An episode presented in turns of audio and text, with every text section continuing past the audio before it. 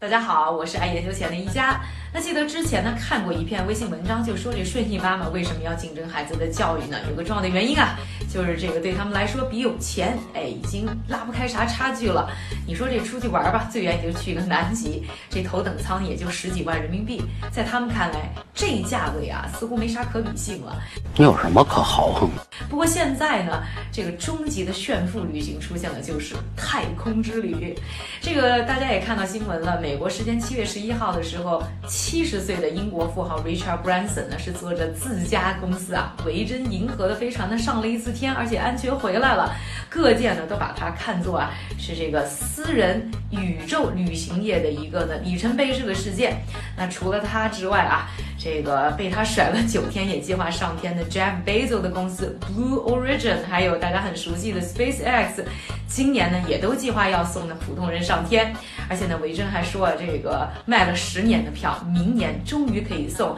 这排队的六百个人啊，陆陆续续开始到宇宙去玩耍了。所以各种各样的太空系的旅行社都开始要开张搞事情了。那大家呢对于这个行业很有期待啊。那包括呢，Richard Branson 也表示，他这么做呢，也是为了全人类去开拓呢上天旅行的机会。但讲真，这件事儿，就算未来这个十年，估计都还是呢有钱人的游戏，跟百分之九十九点九像我这样的吃瓜群众是没啥关系的。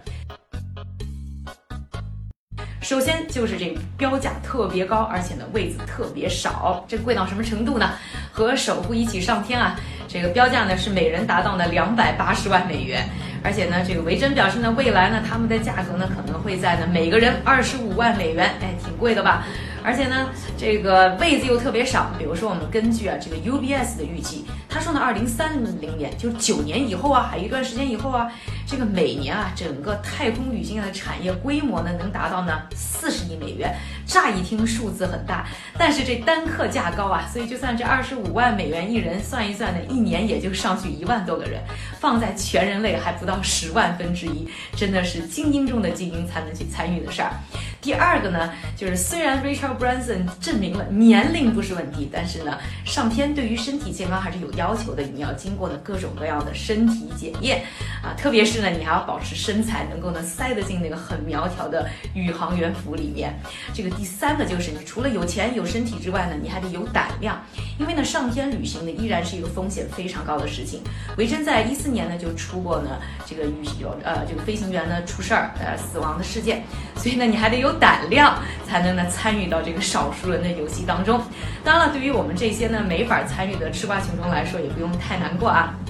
首先呢，这些富豪上天以后能干的事儿，也就是 floating, staring, wondering，也就是躺一躺、飘一飘啊，看一看。那除了能够享受呢失重的感觉，以及呢宇宙当独有的宁静和寂寞之外的话，其实跟我们在游泳池干的事儿也差不多。